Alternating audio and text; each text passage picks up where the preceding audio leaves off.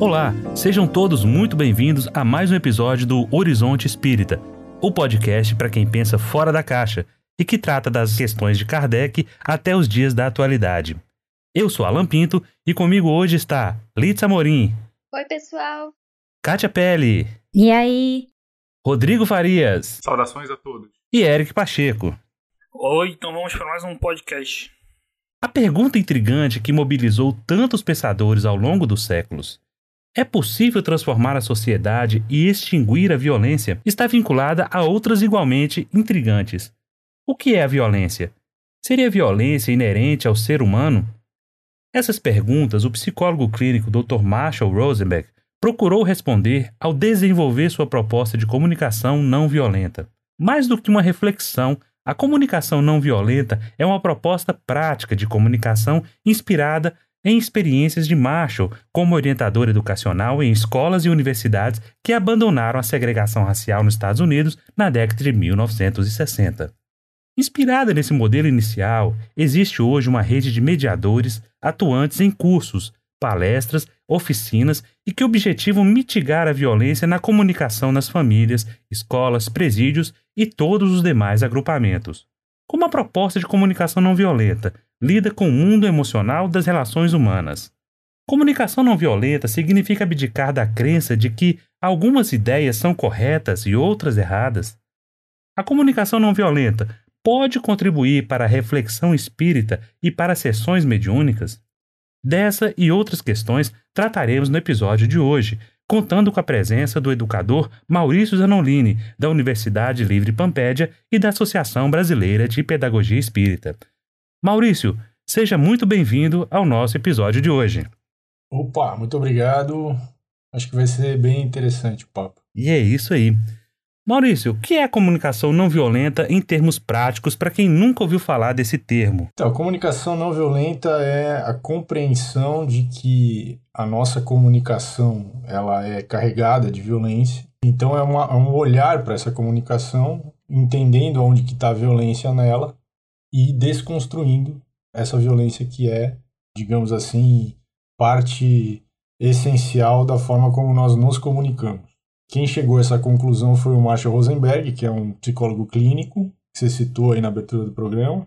Ele, ele chegou a essa conclusão a partir de diálogos que ele propunha, né? E ele foi aluno do Carl Rogers, que é um também um psicólogo importante, que tem um, um trabalho voltado à educação e tal, que tem uma visão bastante humanista.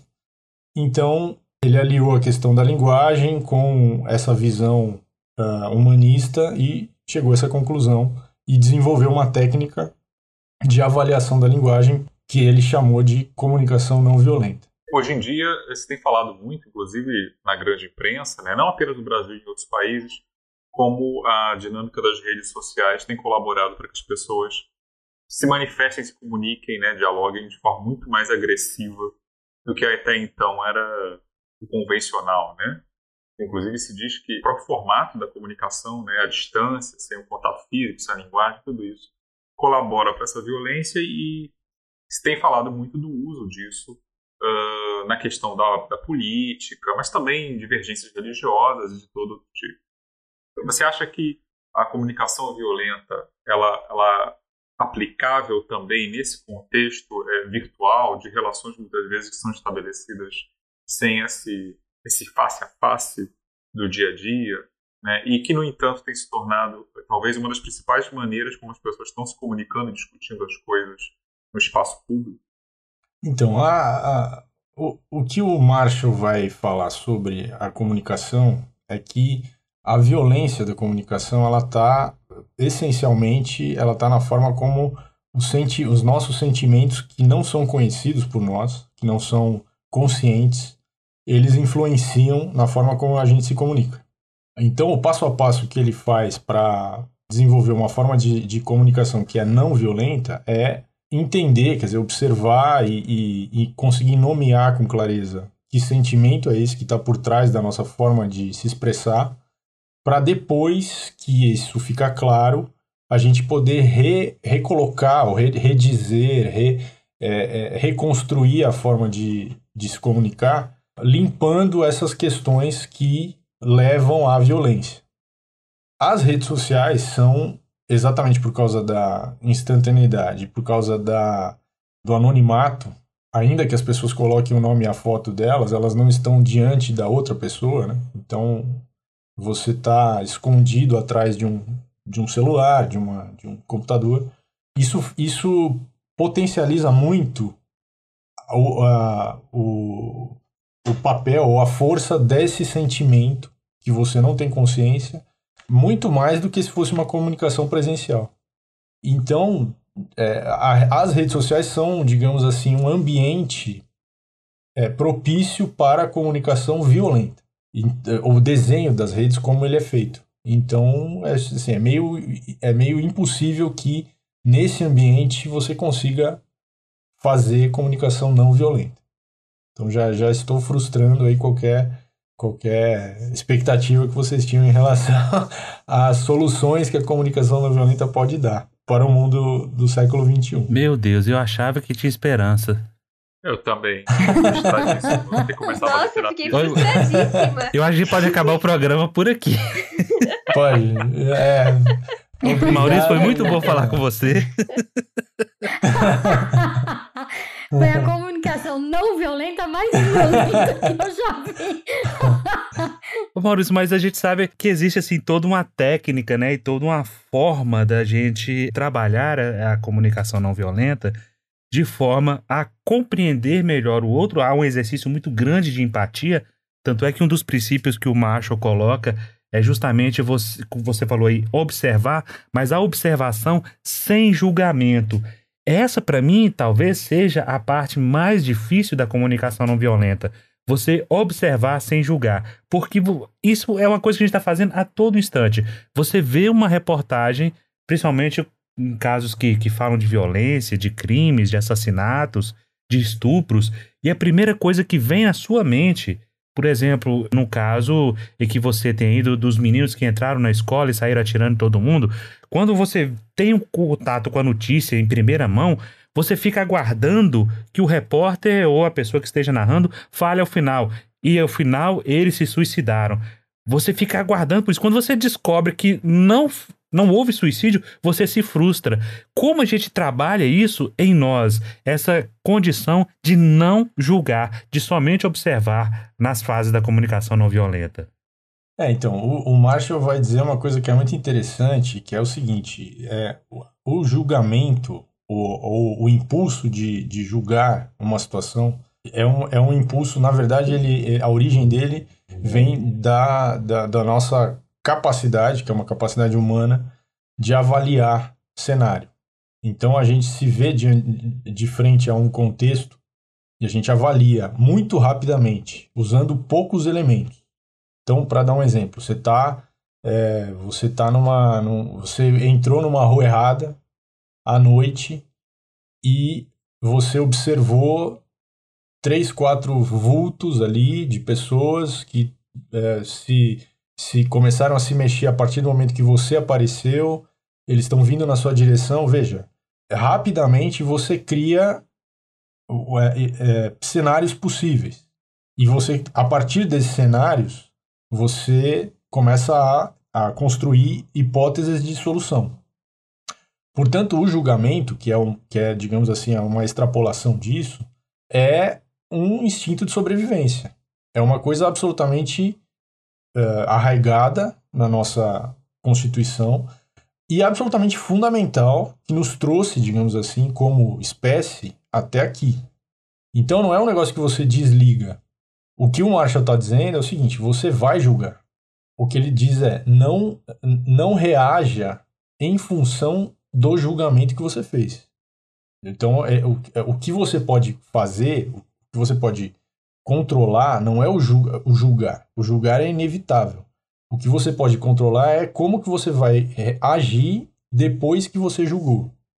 E aí você pode é, julgar, quer dizer, você pode agir de forma a, a não reforçar o julgamento que você já, já fez.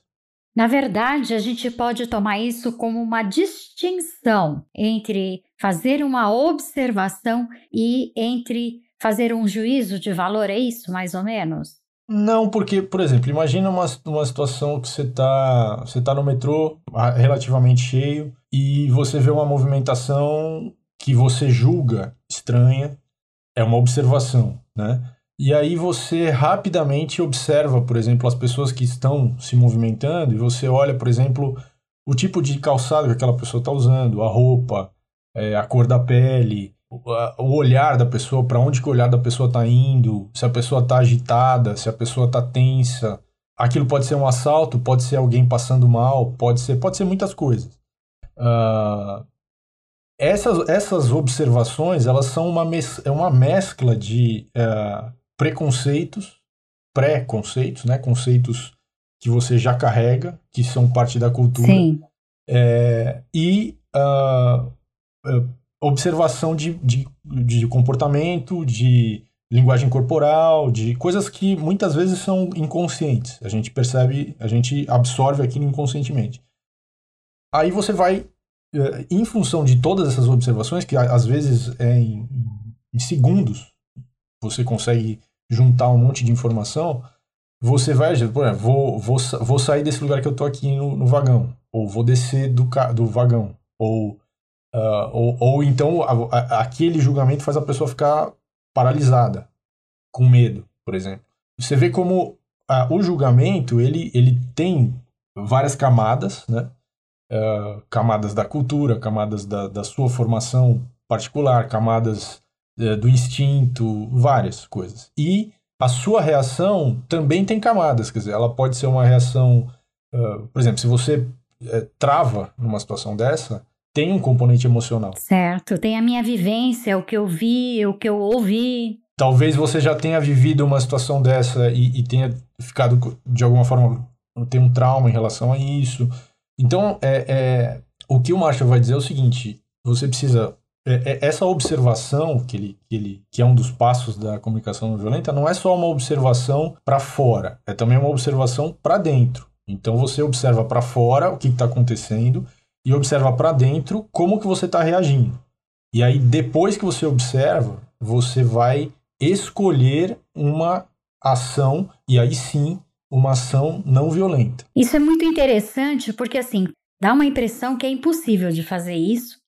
É como aprender a andar de bicicleta. Você precisa prestar atenção em muitas coisas ao mesmo tempo para conseguir ainda se equilibrar e sair andando na, na bicicleta. A impressão que passa é que é mais ou menos isso na hora de aprender a fazer a comunicação não violenta, né? Nossa, é muita coisa para prestar atenção e ainda adquirir uma capacidade de ter uma reação positiva, é isso? Quando eu faço essas descrições, eu estou dissecando frações de segundo em muitas palavras. Certo. Né? Você não vai não é que você vai ver, é, a partir do momento que você começa a observar as coisas, não é que você vai ver as coisas acontecendo em câmera lenta e vai ter toda uma reflexão de cada um desses itens que vão se desdobrando e, e, e para ter uma compreensão. Não, não, não, não, é assim que vai funcionar, não tem como ser assim. Na verdade, essa descrição ela serve mais para ilustrar e para a gente entender que é possível, diante de situações quaisquer que aconteçam na nossa vida, a hora que a gente começar a reagir, é possível falar: não, pera, eu não preciso reagir dessa forma. Eu estou. Eu, qual é o sentimento que está por trás dessa minha reação? E aí você, e aí esse é o início do processo de você re, refazer essa, essa forma de se, se colocar no mundo e, e começar a ter uma outra forma. Eu queria pedir para você comentar, Mal, eu acho que o Marshall tem umas palavras-chave quando ele descreve a proposta dele, né, sobre as necessidades, os sentimentos e os pedidos. E aí eu queria que você falasse pra gente como é que funciona essa lógica dele. Sim. Então, mas assim, eu acho que é bacana a gente pensar o seguinte: isso que a gente está falando aqui é a comunicação não violenta, como foi proposta pelo Marshall Rosenberg. Ele fez uma coisa bastante esquemática tá? Bastante passo a passo, mas a, a, o sentido da comunicação não violenta é um negócio muito mais amplo. Se você fica só no esquemático, tem a, a e, e meio se distancia um pouco do conceito geral, tem a tendência de você de ficar meio mecânico ou de ficar meio. Você poderia, por exemplo, olhar esses passos e falar: ah, então, se eu fizer isso, eu posso conduzir as pessoas, por exemplo. É uma conclusão totalmente possível.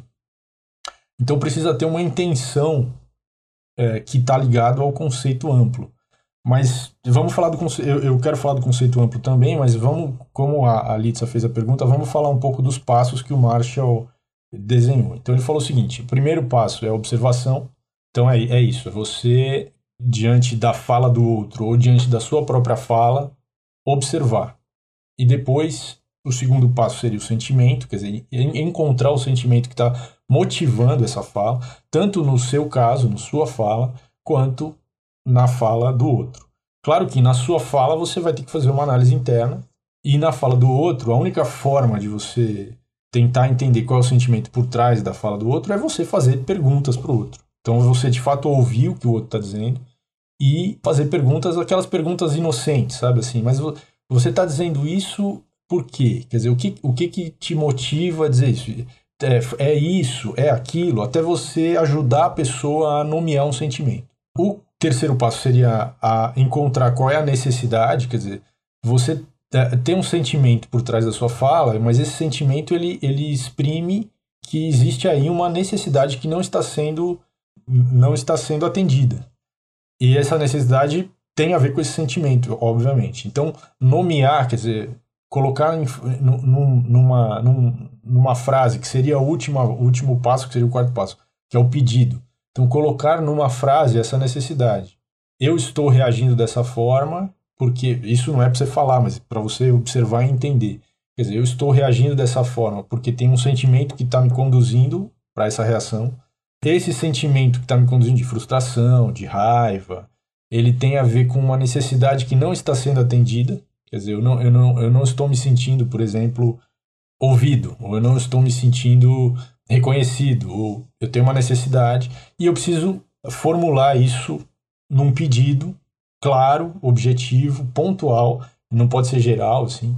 Se, se você está numa discussão pontual, o objetivo tem que estar tá meio que circunscrito àquela discussão que você está tendo e não uma coisa é, assim, tipo, ah, o meu, meu pedido é que eu quero que o mundo me compreenda. Veja, isso é muito amplo e não, não tem a ver com aquele debate. Então, não pode ser genérico. Tem que ter a ver com aquela pessoa com quem você está trocando e com aquele assunto que vocês estão debatendo.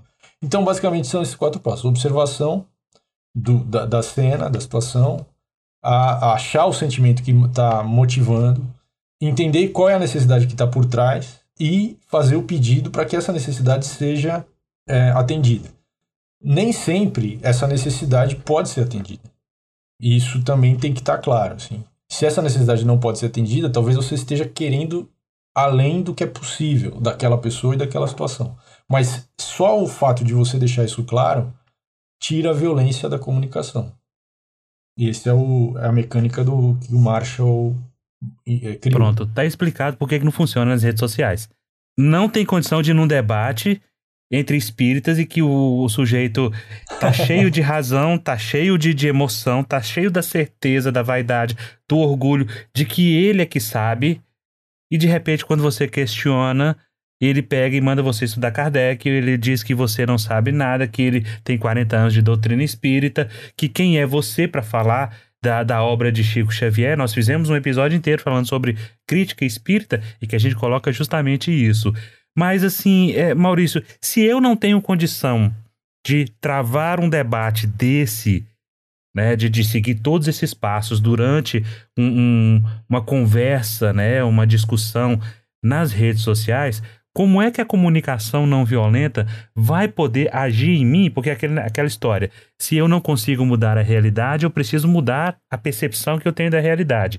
Se eu não consigo impactar o outro, como eu consigo fazer com que a comunicação não violenta possa agir ao meu favor de eu não me impactar tanto com a, essas colocações, com essa violência, com essa agressividade que a gente vê sendo jogada assim em cima da gente pelo opositor, quando você está discutindo uma ideia, em que ele usa o argumento ad hominem, quando ele começa a te atacar, quando ele sai do foco daquilo que você está falando e vai fazer um apelo ao sentimento. Como é que a gente trata isso com a comunicação não violenta em nós? Então, tem, acho que tem duas coisas que são interessantes, porque o Marshall, ele era um psicólogo clínico, e esse processo, esses quatro passos, são um processo terapêutico.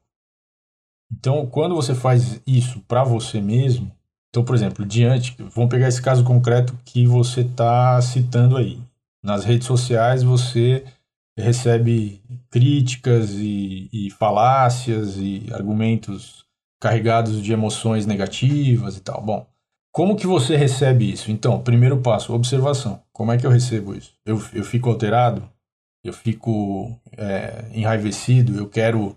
Eu, eu, eu, eu, eu, eu leio nesses comentários uma, uma, uma falta de, de compreensão e de, e de mínima noção de argumentação que me deixa puto, entendeu? Sabe assim? Existe um sentimento, portanto, por trás disso. Esse sentimento, é, é, o que, que, que, qual é a necessidade que esse sentimento revela? Você tem a necessidade de, de, que, de que a sua forma de ler o, o Espiritismo, por exemplo, ou a sua forma de explicar seja reconhecida como correta, como ponderada? É, talvez, veja, talvez.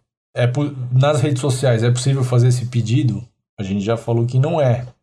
Mas, de qualquer maneira, entender que tem um sentimento por trás e você tem uma necessidade que não está sendo atendida é um processo terapêutico. O Marshall vai dizer a segunda coisa, que é muito interessante, que é o seguinte, que o silêncio é uma forma de comunicação não violenta. Deixar a pessoa no vácuo. É isso? É. É. Não, isso não, isso não funciona jamais, porque deixar a pessoa no vácuo significa que ela venceu a discussão. Sim. Então, mas isso, veja, se quando você fala isso, é, existe um sentimento por trás dessa fala. Eu adoro deixar os outros no vácuo quando eu vejo que não vai ter, um, um, sei lá, um resultado, é, é, no mínimo razoável. Eu paro, eu corto o assunto. Eu, na verdade, eu falo, então tá, acabou. É, mas a questão toda é, quer dizer, você fez isso, mas ficou um ressentimento, uma mágoa, isso é um problema. Para mim, não. Você fez isso e de boa, acabou, tá tudo bem, tá tudo tranquilo. Não há violência alguma aí. Nem, então tá. Nem, porque a violência não é só violência para com o outro, também Sim. pode ser autoviolência. Né? Então, se ficou um ressentimento, uma mágoa, é autoviolência. O que eu acho assim mais interessante, por exemplo, o Alan falou dos ataques ad hominem na internet. Mas o Marshall, por exemplo, às vezes ele dá um, alguns exemplos do tipo: o marido é bagunceiro, ele arruma a casa, mas não arruma muito bem. Um dia ele esqueceu de, sei lá, não lavou a louça, aí a esposa fala pra ele: Você nunca arruma nada. E aí vira uma discussão homérica, que ele vai dizer: Não, eu já arrumei várias vezes. Ela vai dizer todas as vezes que ele não arrumou. E aí ele fala desse rótulo dessa generalização. Então, você nunca faz nada, você sempre é assim. Isso serve também para conversa com filho, com aluno, com tudo, né? Então, eu acho que é uma sacada boa quando ele diz assim que as pessoas sempre tudo que as pessoas dizem, a gente deveria ler como necessidades e pedidos. Exatamente. Né? Aí eu acho que ele parece até estar tá dialogando com a psicanálise, porque a psicanálise faz isso, né? Ela olha uhum. para o que uma pessoa diz e, e, tenta ler uma coisa não óbvia que está dito ali. Então, por exemplo, numa sala de aula, às vezes você tem aquele aluno que ele decidiu contrariar o professor em todos os momentos. E aí seria interessante ler o que está por trás disso, né? Como um pedido, uma necessidade. Às vezes uma necessidade, né? É, se você quiser desmontar ele, você não vai fazer isso entrando em confronto com ele.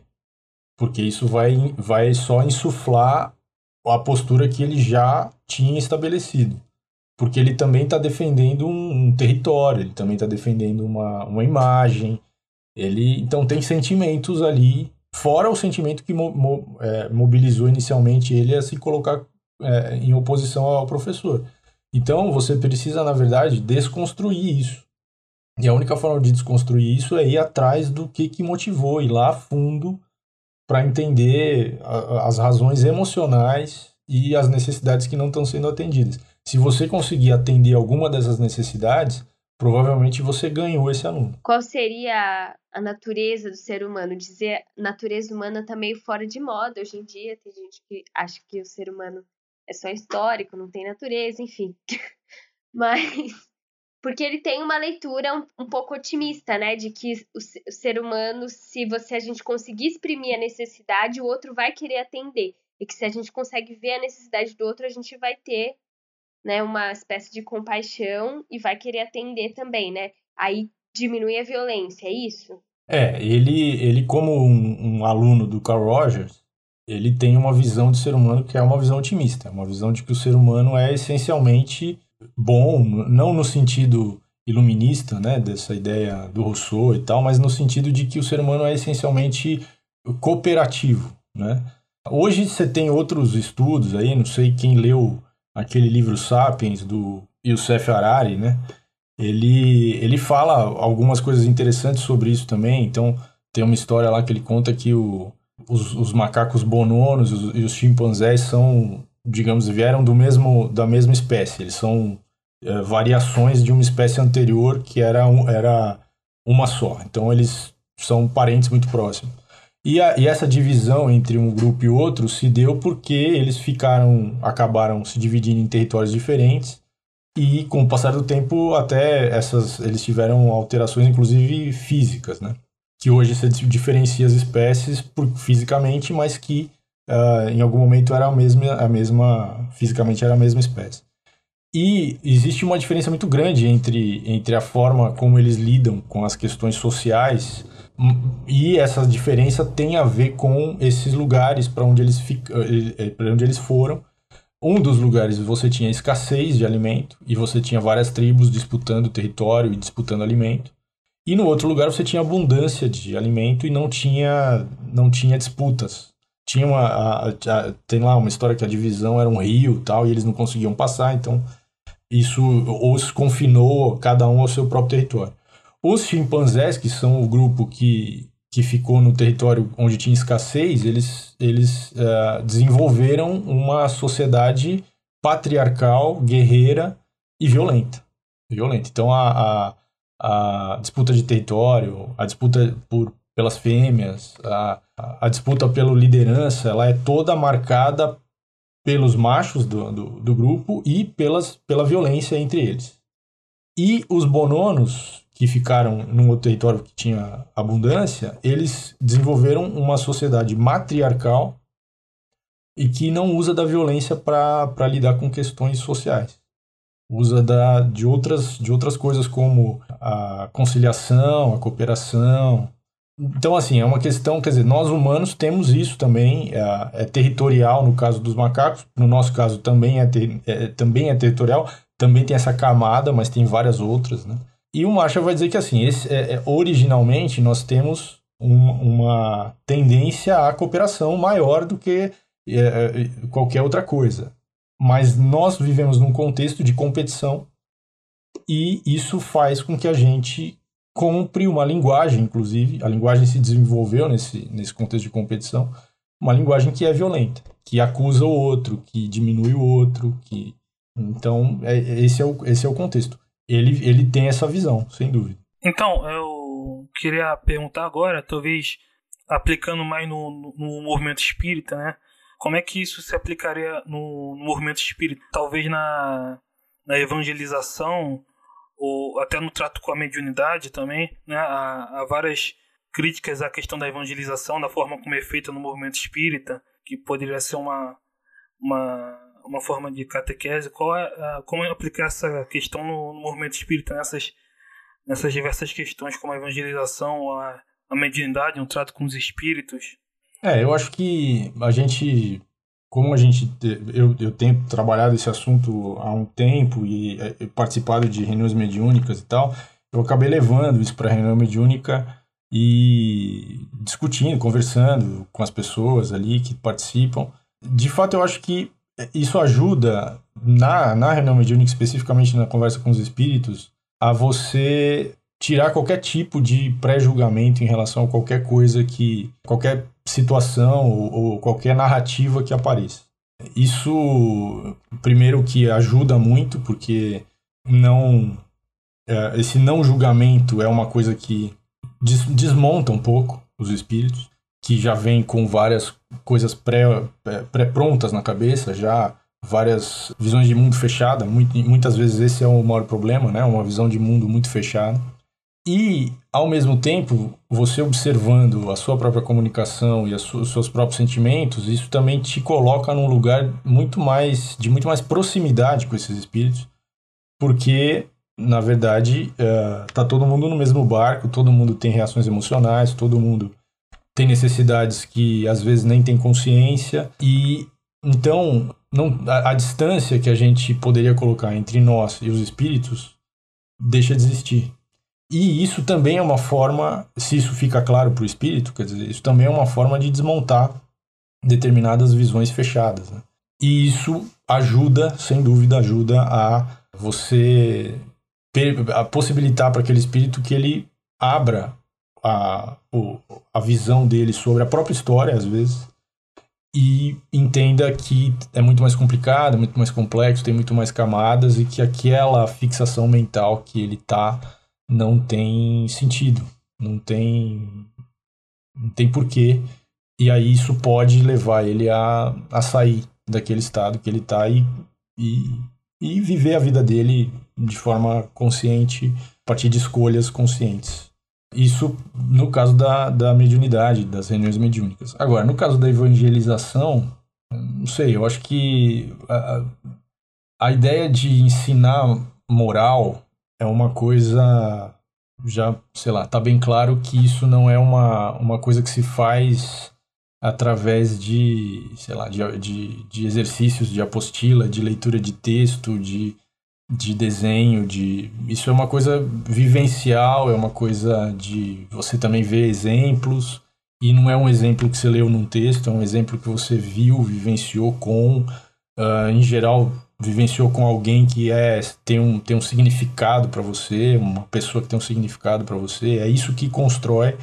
Então, essa ideia de educação moral nesses moldes, isso em si não faz sentido é, para nem entrando na questão da, da não violência, quer dizer, em si já não faz sentido. A não violência seria talvez uma, uma forma de entender que isso uma, uma outra forma talvez de ver como isso não faz sentido, como isso é não tem não tem para quê mesmo. Maurício, é, você tocou num ponto aí que assim, não tem muito a ver com a comunicação não violenta, mas tem tudo a ver, que é a, é a relação do espírita, o centro espírita, a comunidade, o, a criança e o jovem. Eles enxergam as crianças e os jovens como os padres e os pastores enxergam e acham que devem, entre aspas, evangelizar esse povo.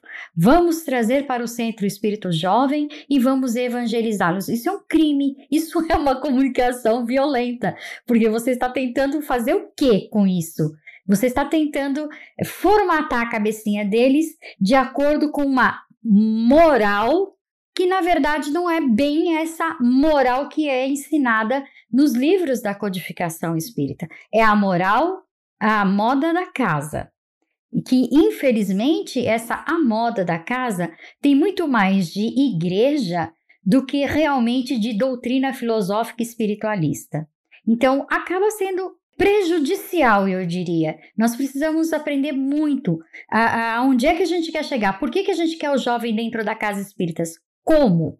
O que é que devemos fazer? E aí, talvez, utilizando dessa comunicação, mas muito mais vivenciando essa comunicação do que levando textos, historinhas e tentar fazer aquela decoreba que a igreja por si só já faz. Exatamente. Por que, que as pessoas, por que, que os diretores de centro espírita insistem nisso? Entrando ainda, voltando aqui para a nossa passo a passo do Marshall Rosenberg, é uma, é, ele está propondo, na verdade, uma leitura psicanalítica, né? Sim. Então, assim, qual é o sentimento por trás desta insistência das pessoas de evangelizar crianças e jovens? É, qual é a necessidade por trás? Dizer, uhum. tem, a, uhum. é, tem questões das pessoas que fazem essa escolha que não, não são conscientes e que não estão sendo olhadas e que é, talvez necessite terapia Porque Perfeito. é uma, é uma forma de imposição de uma coisa que talvez, e aqui eu estou fazendo, obviamente, uma, uma licença poética, mas muito provavelmente a pessoa quer impor para o outro uma coisa que ela não faz. Ou que ela gostaria de fazer, que ela diz que faz, mas não faz, entende? Que ela acha importante, mas ela não vive. Só terapia. Então, é, infelizmente, só, só terapia mesmo. É, principalmente se a pessoa é adulta, né? Vamos fazer o seguinte, pessoal: fecha o centro, abre uma clínica e bota todo mundo lá dentro. É, ou então coloca um pessoal mais jovem na direção, né? Que tem outra cabeça, que... Ainda não que isso vai resolver o problema, mas isso já pode dar uma mudança interessante. Dar um exemplo que eu achei bem interessante, muito simples até. Teve um professor, bom, enfim, uma pessoa que eu conheço, espírita, ela era professora universitária e ela vivia numa casa, frequentava uma casa espírita e acabou se divorciando. E ela recebeu assim um, ficou um climão, as pessoas condenaram assim, em resumo, né? E aconteceu isso, ela foi para uma outra casa espírita onde tinha um pessoal mais jovem, muitos eram psicólogos, e ela sentiu que foi acolhida de modo muito mais natural, né? E com, acho que até com essa história eu acabo entrando numa coisa que eu pensei que seria interessante você comentar, Maurício, que é como é que o Marshall vê é, essa questão falando né, das palavras-chave que ele usa da raiva, da punição, da vergonha e da culpa, é, porque pelo pouco que eu estudei do assunto, ele acha que parece que a vergonha e a culpa, que para nós é uma coisa assim introjetada como sendo até natural, né? Então você vai ser evangelizado para aprender o que é certo e o que é errado. Quando você fizer o que é errado, você vai sentir culpa e vergonha e você volta a fazer o que é certo. E ele enxerga que esses sentimentos são bastante violentos, né? Ou tem a ver com a violência, né? É, são violentos porque eles são sentimentos culturalmente construídos. Né? Então, por exemplo, o nojo é um sentimento instintivo, mas a culpa não é. A culpa é um sentimento construído culturalmente. Então, uh, se você, por exemplo, a gente fala da culpa católica, por exemplo, e, e quando a gente fala essa frase, a gente está falando de um sentimento construído uh, especificamente por uma visão teológica que incentivou a, o sentimento de culpa como uma forma de, sei lá, controlar as pessoas ou limitar as pessoas. Então, o medo é um sentimento instintivo, mas a culpa não é. Ela é um sentimento construído. Então, tudo que for sentimento construído culturalmente é uma violência, porque a cultura construiu aquilo a partir de algum interesse, né, de algum de algum grupo e aquilo foi imposto. E as pessoas naturalizaram e aquilo se se propagou ao longo das gerações e até que ninguém mais questiona, mas de fato é uma coisa construída. A Kátia falou muito bem a respeito da, da evangelização, né, e de você trazer o jovem. E o que eu percebo é que tanto na, no caso da evangelização, quanto no caso das reuniões mediúnicas, o que existe é um, um fechamento das ideias, dos conceitos já na cabeça das pessoas, em que é aquilo ali e pronto, e você tem que se encaixar. Então, talvez o que falte muito e seja a chave para uma comunicação mais amena, mais tranquila, em que você possa fazer tudo isso, observar o outro, de é, falar sobre o sentimento, né, descobrir o sentimento, colocar a necessidade e fazer o pedido, até para convencimento de um espírito revoltado recebido numa reunião mediúnica, eu acho que são duas palavras-chave que a gente não, não vê muito em voga hoje em dia, que é empatia, você se colocar no lugar do outro, você, quando você se coloca no lugar do outro, você passa a compreendê-lo melhor, e alteridade, entender que o outro é um mundo único, muito diferente do seu. Porque se nós temos pessoas despreparadas para a evangelização, não no sentido de, de estudar, mas assim de, de ter a mente fechada e querer realmente impor uma ideia violentamente nas crianças, nos jovens, dirigentes de casas espíritas fazem muito isso, não permite o livre pensamento, não permite o questionamento. Quando alguém leva a mão e questiona algo, Se for Chico Xavier, se for André Luiz, questionar Emmanuel, nem se fala. As pessoas começam a, a se horrorizar com aquilo. E com a, o, o espírito que é recebido na reunião mediúnica é a mesma coisa. Você não vê em momento nenhum uma, uma, um comportamento, um posicionamento de empatia. Porque empatia não é chamar o outro de meu irmão, minha irmã. Exatamente. exatamente. Porque quando você faz isso, você provoca no espírito uma revolta muito maior, porque eu não sou seu amigo, eu não sou seu irmão, eu não sou nada seu. Eu tô uhum. aqui para projetar a minha para executar a minha vingança contra ele. E há um despreparo muito grande, principalmente entre os dialogadores, porque o objetivo talvez não seja convencer o espírito vingativo de que ele está errado. Porque não adianta chegar, meu irmão, você tem que perdoar porque Jesus disse. Não adianta, você não convence ninguém assim. É. Como Kardec nos coloca muito bem, o que são os espíritos? Nada mais são do que a alma dos homens que já viveram aqui na Terra. Então você acha que conversando com alguém, com um criminoso, você vai dizer, meu irmão, você tem que perdoar. Você, não adianta, gente. Se você não levá-lo, e Sócrates fazia muito isso com o método da maiêutica dele, se você não levá-lo a ele mesmo encontrar o caminho, e essa deveria ser a função do, do dialogador, e se você tem um dialogador que conhece da comunicação não violenta, que respeita o posicionamento do outro e tenta encontrar umas brechas para ele plantar lá a ideia de que o que ele está fazendo pode ser feito de uma maneira melhor. Não é que ele está fazendo tá errado. O cara está lá, é, foi, foi lesado a vida inteira. A família dele foi condenada à morte. Ele, ele perdeu tudo por causa daquele sujeito que agiu de uma forma equivocada com ele. Você acha que dizendo meu irmão você tem que perdoar, você vai conseguir convencer alguém? Se coloca no lugar dele. É. É, muito. Eu tô lembrando de um, de um última, de uma última um caso que a gente atendeu numa reunião recente, que não era exatamente isso, esse, esse, esse que você está desenhando aí, Alan, mas era um daqueles espíritos frios, né? Sabe assim, que fala: ah, não, eu, eu, eu escolhi fazer isso, foi da minha vontade e tal, não, não, teve, não teve nenhum motivo tal. Então o cara é, parece que é uma, uma pedra de gelo, assim, você não tem como, por onde pegar, né? Então, mas, mas de novo, é isso, quer dizer, se você entende que tem sempre um sentimento por trás, que tem uma necessidade não que não está sendo expressa, você pode ir aos poucos falando assim, não, mas eu não, eu não acredito que você simplesmente tomou uma decisão de, um, de uma hora para outra e falou, não, agora vou, vou tocar fogo no circo mesmo, porque nada, nada importa, simplesmente porque você escolheu racionalmente fazer isso. Tem algum motivo. O é, que, que, que você carrega no teu peito aí que, que você não, não revela? Que, que, que buraco é esse? E assim você vai e, e, e, inevitavelmente você chega, porque de fato tem alguma coisa por trás. Mas você precisa ter essa noção. E é exatamente o que você está falando. Quer dizer, ficar falando, ah, não, pense em Jesus, é, você tem que perdoar, porque não, isso não, não, não fala com a emoção da, daquele espírito. Quer dizer, você estava, no fundo, dizendo para ele assim: eu sei que tem uma necessidade Exato. por trás desse seu é. comportamento. É. Tem um sentimento que você não está expressando, tem uma necessidade que você não está olhando. É, o que que é? Né? E aí vai até que o cara abre.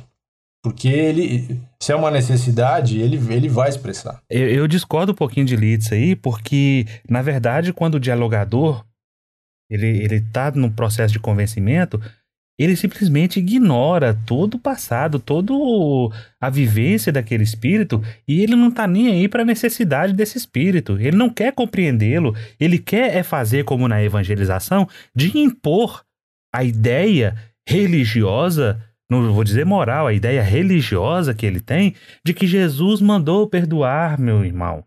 É isso que ele quer. Olha que interessante. Tem um, um livro que eu recomendo para vocês, se vocês quiserem se aprofundar nesse negócio de comunicação não violenta. É, chama O Princípio da Não Violência, uma trajetória filosófica. É do Jean-Marie Miller, é um francês. É, esse cara ele é diretor de Instituto de Pesquisa de Resolução de Conflitos pelo mundo, trabalha com conflitos, guerras e tal, e ele tenta resolver, ou tenta ajudar a resolver esses conflitos a partir da, da não violência. E nesse livro, uma das coisas que ele fala, na conclusão do livro, é que o objetivo da, da ação não violenta é criar condições para que o adversário que escolheu a violência possa mudar a sua atitude, possa mudar a atitude para a não violência. Então, quer dizer, o objetivo da não violência é permitir que as outras pessoas possam também seguir esse caminho. Mas é só permitir, não quer dizer, você não está obrigando ninguém. Uh, o, que é, o que é exatamente o oposto de tudo isso que a gente está falando, de evangelização, desse tipo de doutrinação e tudo mais. É, na verdade, é uma tentativa de conduzir a pessoa à consciência. É, exatamente. Mas, mas veja, você, você isso é, é complicado, né? Porque você pode dizer que quando eu falo pense em Jesus ou você tem que perdoar, eu estou é, tentando conduzir a pessoa a tomar consciência. Não, aí é a minha consciência, não é a dele. não, mas veja, é, é, então a gente é, tem, tem que ter esse cuidado porque as pessoas. É isso, quer dizer, você vai, é, as pessoas vão usar os argumentos que você está usando para defender a ideia delas. Então, isso é muito comum. Eu colocaria a sugestão de adotarmos um seminário de comunicação não violenta para todos os centros espíritas do país, para ver se esse povo aprende um pouquinho mais a doçura e a mansuetude tão necessária para gente para nos comunicarmos com o outro, seja encarnado, seja desencarnado, seja jovem, criança, e parar de achar que somos donos da verdade.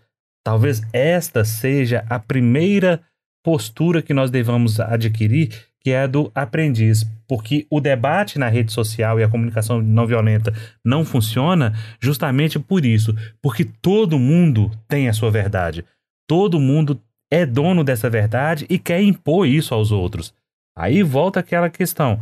Se você não tem empatia, se você não tem alteridade, se você não compreende que aquele outro é um mundo à parte do seu, a coisa não vai funcionar nunca, porque comunicação é, principalmente na espécie humana, ela é algo complexo. Olha, você tem o fator cultural, você tem os códigos. Né? Pensa comunicação entre, entre um casal.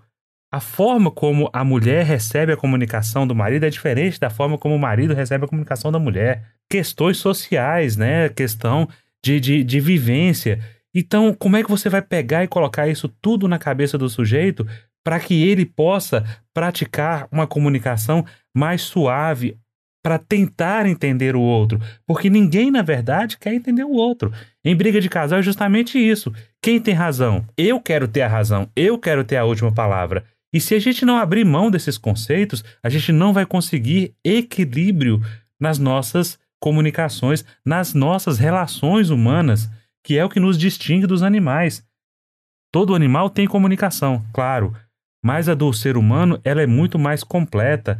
Você consegue exprimir ideias, você consegue exprimir arte, você consegue cantar, você consegue falar, você consegue convencer o outro através de um discurso amoroso talvez falte um pouquinho de amorosidade também nas nossas falas. É, o, o amor é uma coisa que o Marshall coloca como essencial, né? Mas, mas é uma compreensão de amor humanista, né? Uma, é a compreensão que o Carl Rogers tem, é uma compreensão de amor uh, como uma, uma coisa, quer dizer, que não é uma não é um sentimento que nos que nos toma de assalto, como a gente tem essa visão a partir aí da, dos, dos filmes de, de princesa e tal. Quer dizer, de repente o amor acontece. De repente o amor acontece.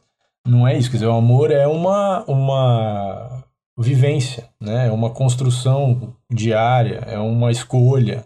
Então, nesse, nessa compreensão é, de amor, é que você pode então optar, porque já que é uma escolha, é uma vivência, né? por agir de forma não violenta. Uh, o Jean-Marie Miller, nesse, nesse, nesse livro dele, fala que a não violência é uma atitude. E ele compara a não violência com espiritualidade. Ele diz que a espiritualidade, não a religião, né, mas a espiritualidade é uma atitude também. É uma atitude diante da vida. Exato. Né? E que, é, por isso, ela, ela não pode ser ensinada, por exemplo, com apostila. Por isso, ela precisa ser vivida, ela precisa ser vivenciada, experimentada. E isso tem que ser feito por adesão, não por, por uh, de cima para baixo. A gente tem que ter consciência disso. Eu acho que o Espiritismo, na verdade, dialoga muito bem com, com essas ideias. mas a compreensão que as pessoas têm do espiritismo uh, é que é o, é o ponto, né? As pessoas têm uma compreensão do espiritismo, na compreensão que elas têm, elas carregam todas essas questões internas que elas não têm consciência e uh, levam o espiritismo para uma coisa que não é, na verdade. É, a questão como enxergar o espiritismo como uma crença fechada, coisa que não é. A partir do momento que você formata a coisa, coloca ela dentro de uma caixinha, você impede de ver possibilidades. No espiritismo, ele tem me ensinado a desprezar essas mesquinhas suscetibilidades que é do amor próprio, né? E a não me ofender com as palavras, com as atitudes do outro. Se nas expressões saírem e elas é, nelas saírem as é, saírem dos limites da urbanidade, das conveniências, eu apenas vou concluir que a pessoa que, que age assim é uma pessoa mal educada. Sabe de quem é essa frase? Do Kardec. Ele falou isso para o cético, que o cético tava, já estava começando a se exaltar nas ofensas e nas acusações. E ele fala: Olha, quanto a mim, antes eu quero que os outros fiquem com os defeitos do que compartilhar deles. É isso que falta para gente. É observar esses pontos de vista e enxergar que o problema do outro está no outro, mas que nós podemos não compartilhar desses problemas e tentar revertê-los. Se não conseguirmos, dentro dos limites da urbanidade, vamos seguindo a nossa vida, fazendo a nossa parte. É isso aí. Gente, considerações finais? A minha eu acabei de dar.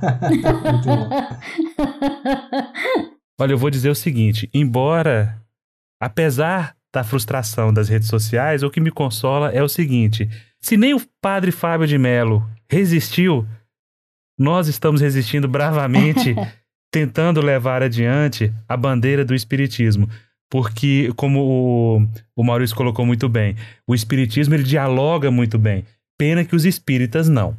Maurício, gostaria de agradecer imensamente a sua participação, foi muito proveitosa e eu queria que você deixasse seu recadinho final aí pra gente, para os nossos ouvintes também. Olha, meu recado final é, tem, é ainda dentro desse tema da não violência. Não se frustrem com a falta de eficácia da não violência diante do mundo que a gente vive. Porque o que acontece? A, o conceito de eficácia né, que a gente tem ele está totalmente ligado à violência.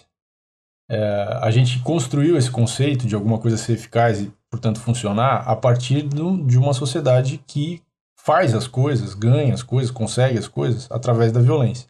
Então, ele não é um parâmetro para medir a não violência. Se a não violência não causa efeito, aparentemente, é porque ela é uma coisa que está fora dessa lógica da violência e, portanto, também está fora dessa lógica da eficácia. Então, deem chances à não violência porque ela é uma coisa muito mais. Ela é um outro paradigma, ela está em outra esfera, ela tem essa ligação com a espiritualidade e eu acho que ela é um outro paradigma, tanto quanto o espiritismo é um outro paradigma, por isso eles conversam tão bem. Então, se aprofundem nesse tema, pensem a respeito, porque não só para o Espiritismo, mas para a vida da gente, é um, um assunto que abre a nossa percepção da realidade, e não só da, da realidade externa, mas também da nossa realidade interna, e pode fazer a gente se transformar numa pessoa melhor. É isso aí, meu caro. Mais alguém? Não, só, só pediria ao Maurício, ele falou do Miller, assim, é, você pode inverter também, né? Para quem quiser se aprofundar, você falou do Miller, você falou do Marshall. Só queria lembrar, então, que o Marshall tem alguns vídeos legendados no YouTube, para quem quiser dar uma olhadinha mais imediata. Ele explica alguns conceitos ligados à CNV, como é que ele chegou à ideia. É interessante, é bem interessante. É isso aí. Então, meus amigos, eu espero que vocês tenham gostado, que vocês passem a refletir um pouco mais na forma como nós estamos empregando essa poderosíssima arma que é a comunicação. Não, eu vou refazer. Poderosíssima ferramenta. Como é que eu vou falar de, de comunicação não é, violenta é, falando que a comunicação arma, é uma arma? Não. Essa ferramenta que é a comunicação não violenta. Fiquem em paz e até a próxima. Visite o nosso portal para ouvir outros episódios e conhecer os demais podcasts através do horizonteinfinito.com.br.